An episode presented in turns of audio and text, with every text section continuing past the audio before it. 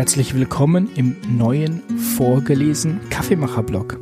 Wir haben viel geschrieben, viel gebloggt, viel veröffentlicht in den letzten Jahren und wir hören eigentlich gerne. Und da haben wir gedacht, wir lesen in Zukunft einfach all unsere Blogposts vor. Wir lesen auch die vor, die wir schon geschrieben haben. Für alle, die gerne hören und weniger gerne lesen, für alle, die gerne Auto fahren, für alle gerne, die etwas über Kaffee erfahren wollen, während sie putzen, aufräumen und, und, und. In diesem Sinne geht es heute los mit dem ersten Beitrag, mit einem Blogartikel, den wir schon 2013 veröffentlicht haben, am 22. Oktober mit dem Namen Dank dem Surrogat. Dank dem Surrogat. Kaum zu glauben, doch die europäische Kaffeegeschichte wäre ohne ihre eigenen Ersatzprodukte kaum möglich gewesen. Tatsächlich sind die Kaffeesurrogate wesentlich dafür verantwortlich, dass Kaffee populär und zum täglichen Getränk wurde. Was waren Kaffeesurrogate? Die Liste ist ellenlang, liest sich abenteuerlich und zum Teil staubtrocken. Wobei staubtrocken für das ein oder andere Surrogat eine zu freundliche Beschreibung wäre. Es handelt sich um Produkte, die Kaffee ganz oder teilweise ersetzten, ersetzen oder strecken. Hier ein Ausschnitt aus einer Aufzählung von Mark Pendergrast aus Kaffee für eine Bohne die Welt veränderte. Mandeln, Pfeilkraut, Spargelsamen und Stängel, gebackene Pferdeleber, Berberitze, Gerste, Buchen, Äckern, rote Beete, Buchsbaumsamen, Farn, Kleie, Brotkrusten, Brauabfälle, Ziegelstaub, verbrannte Lumpen, Kletten, Johannisbrot, Karotte, Kichererbsen, Chicorée, Chrysanthemensamen, Kohlenasche, Kakaoschalen, Beinwellwurzeln, Preiselbeeren, Korinthen, Dahlienknollen, Löwenzahnwurzeln, Dattelsamen, Erde, Hundekuchen, Holunderbeeren, Sand, Sassafras, Sägemehl und so weiter und so fort. Diese Aufzählung geht bei Pendergrast über eine halbe Seite, womit wir noch nicht besprochen hätten, wie diese Surrogate eingefärbt oder dem Kaffee ähnlich gemacht wurden. Doch das ist ein anderes Kapitel und handelt von Blei, Arsen und Farbstoffen, hat aber wenig mit den anfänglichen Surrogaten zu tun, die dem Kaffee zu einer außerordentlichen Laufbahn verhalfen. Zur Ausgangssituation.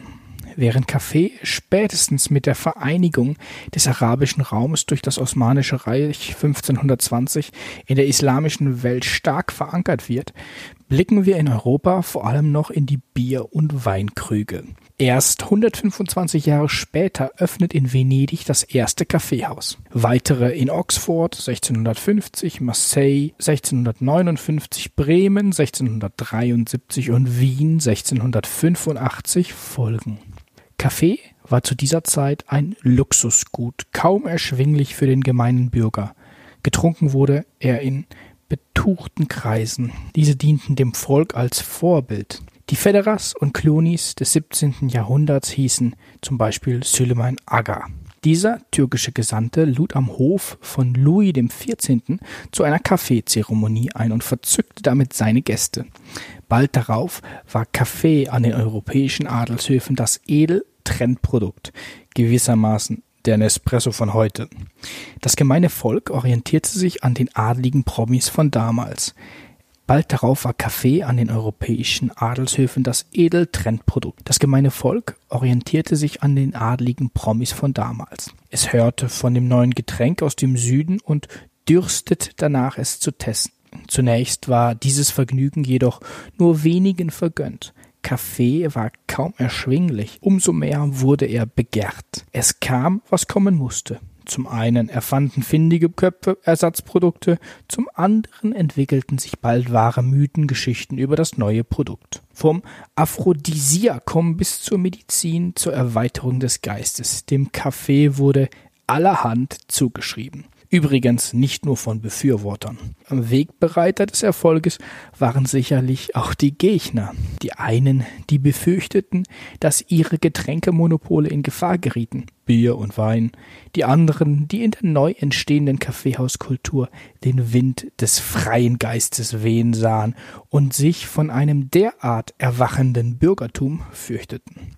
Von Land zu Land reagierten die Herrschenden anders, mit Verboten, Beschränkungen, aber auch Offenheit dem neuen Getränk gegenüber. Durchaus auch davon abhängig, ob man selbst Kolonien unterhielt, die das neue Genussmittel produzierten. Wo die Verbote überwogen, zum Beispiel in der Schweiz oder in Deutschland, wurden umso kreative Alternativen gesucht und nun sind wir bei den Surrogaten. Denn trinken wollte man das neue Wundergetränk. Zur Not auch gestreckt. Oder eine möglichst nahe Alternative. Das Rennen machte die Zichorie oder Zikorie oder der Chicorée. Genauer gesagt, ihre bitter schmeckende Wurzel. Unter Zugabe von Zuckerrüben und Fetten zerschnitten und geröstet, wurde sie ab 1769 in größerem Stil industriell hergestellt. Ein Exkurs zur Markengeschichte wäre hier interessant, hat aber zumindest an dieser Stelle kaum Platz. Jedenfalls wurde der Zikorien-Kaffee unter Slogans wie ohne euch gesund und reich und Deutsche trinkt deutschen Kaffee und bleibt gesund als preußischer Kaffee bekannt. Er erhielt mit der Zeit Einzug in die gewöhnten Speiseabläufe der Menschen und verdrängte die Biersuppe als morgendliche Mahlzeit. Möglich war das nur, weil das Rogat im Gegensatz zum echten Kaffee für das gemeine Volk finanzierbar war. Der Geschmack des Kaffees etablierte sich so in allen Haushalten. Als dann die Produktion des echten Kaffees immer größeres Ausmaß annahm, bewegten sich auch die Kaffeepreise in erschwinglichere Tiefen. Und mit der Zeit wuchs auch die Menge des echten Kaffees in den Surrogatmischungen. Heute können wir uns immer noch bewusst für ein Surrogat entscheiden. Viele Röstereien halten für Kunden spezielle Mischungen bereit. In Kaffeemischungen, die als solche beschrieben sind, sollten die Surrogate allerdings verschwunden sein sind sie in der Regel. Ausnahmen zur Regel gibt es auch. Und es ist natürlich nicht immer alles Gold, was glänzt oder wo Krönung, Premium oder Spezialität draufsteht. Aber dazu ein andermal.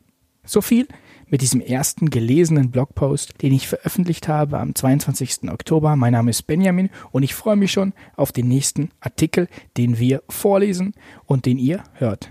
Wir freuen uns, wenn ihr das abonniert und euch das Format gefällt. In diesem Sinne, viele Grüße von den Kaffeemachern.